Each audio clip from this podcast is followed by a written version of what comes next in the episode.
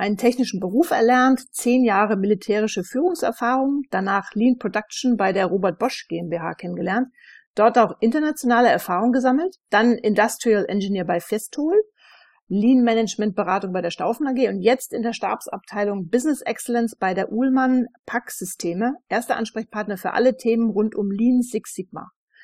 Das ist im Schnelldurchlauf die Berufs- und Lean-Erfahrung von Erik Kalinowski. Hallo Erik, schön, dass du heute da bist. Hi Janine.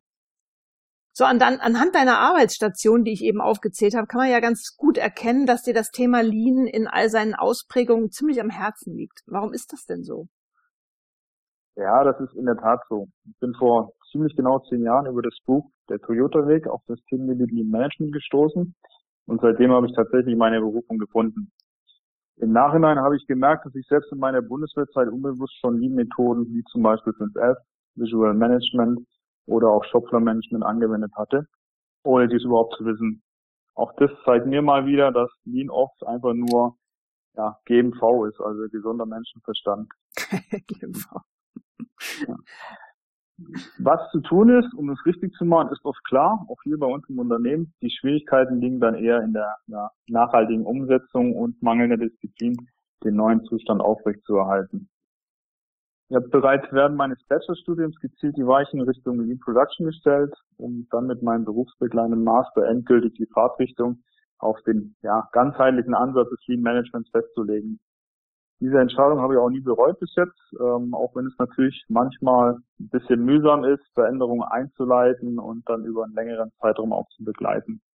Was ich so spannend an unserem Themengebiet finde, ist eben, das, dass wir soziotechnische Systeme optimieren und dort vor allem der Faktor Mensch, der sich eben nicht so leicht verändern lässt wie ein technisches System.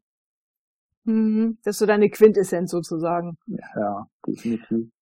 Und du bist jetzt seit 2017 bei der Uhlmann Packsystem in Oberschwaben. Und ähm, das ist ein weltweit führender Systemanbieter für das Verpacken von Pharmazeutika. Und als Treiber der ähm, Lean-Transformation bist du dort unterwegs. Wenn ich das richtig verstanden habe, wollt ihr über das Lean Six Sigma Ausbildungsprogramm eine Vielzahl von euren Mitarbeitern erreichen und dann dadurch die Lean-Transformation beschleunigen. Und dazu wirst du auf dem Lean Around the Clock im März 2020 einen Vortrag halten und der Titel lautet Befähigung durch Lean Six Sigma, Beschleuniger der Ullmann Lean Transformation.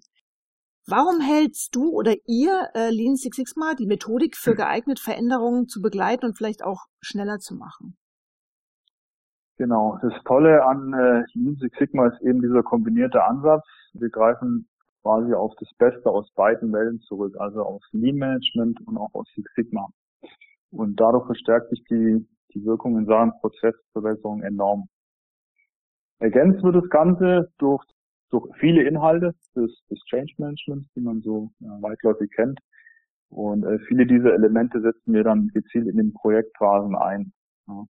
Die Kernfrage ist dabei für mich immer, wie schaffen wir es, die beteiligten Mitarbeiter frühzeitig in den Veränderungsprozess einzubeziehen und auch aktiv teilhaben zu lassen. Und ich sage immer, mir persönlich reicht es dabei nicht aus, die Mitarbeiter nur mit ins Boot zu holen, sondern wir müssen sie auch aktiv mitrudern lassen, also die Richtung mitbestimmen lassen. Sonst funktioniert es nicht deiner Meinung nach. Genau. Also die Mitarbeiter müssen aktiv in diesem ja, auch Entscheidungsprozess, äh, in welche Richtung geht es, aktiv beteiligt werden. Du hast eben gesagt, das Beste von Lean und das Beste von Six Sigma zusammenbringen. Was ist denn das Beste von beiden, deiner Meinung nach? Das kann ich jetzt nicht auf einzelne Tools ähm, reduzieren. Bei Lean Management geht es ja immer darum, Verschwendung aus den Prozessen zu eliminieren und Prozesse schlanker zu machen. Und äh, im Six Sigma schauen wir uns ja daran an, wie ist die Variation. Also kommt immer dasselbe Ergebnis raus und auch wenn es mal nicht rauskommt, äh, möchten wir zumindest wissen, was ist denn der Grund. Und äh, was toll ist, ist eben aus Six Sigma diesen mathematisch-statistischen Ansatz, um eben, sag mal, die ersten Findings aus dem Lean Management auch wirklich zu bekräftigen.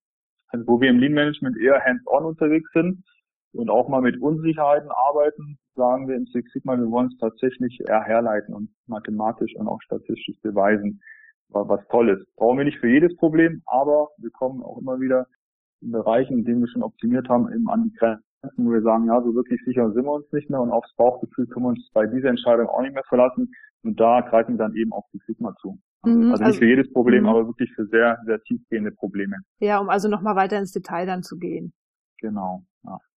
Ähm, du sprichst von der Ullmann-Lean-Transformation, also von einer großen Veränderung. Und das bedeutet ja zuallererst erstmal eine Menge Unruhe in einem Unternehmen und viel Unsicherheit bei den Mitarbeitern. Wie bringt ihr denn Ruhe rein?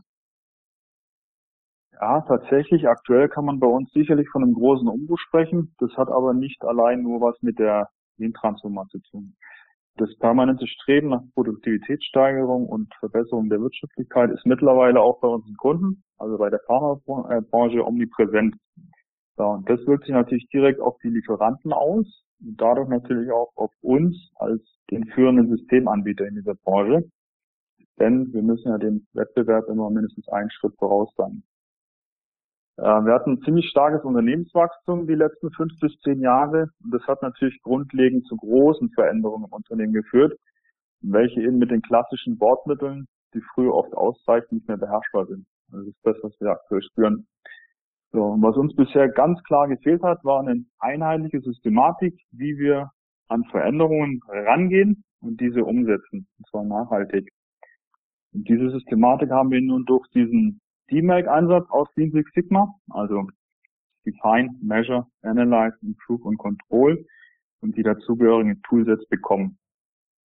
Der große Unterschied zu früher, sage ich immer, ist, dass wir jetzt seit 2018 massiv in die Ausbildung unserer eigenen Mitarbeiterinnen und Mitarbeiter investieren und diese das Erlernte sofort praktisch anwenden können, nämlich in Form der Lean Six Sigma Veränderungsprojekte.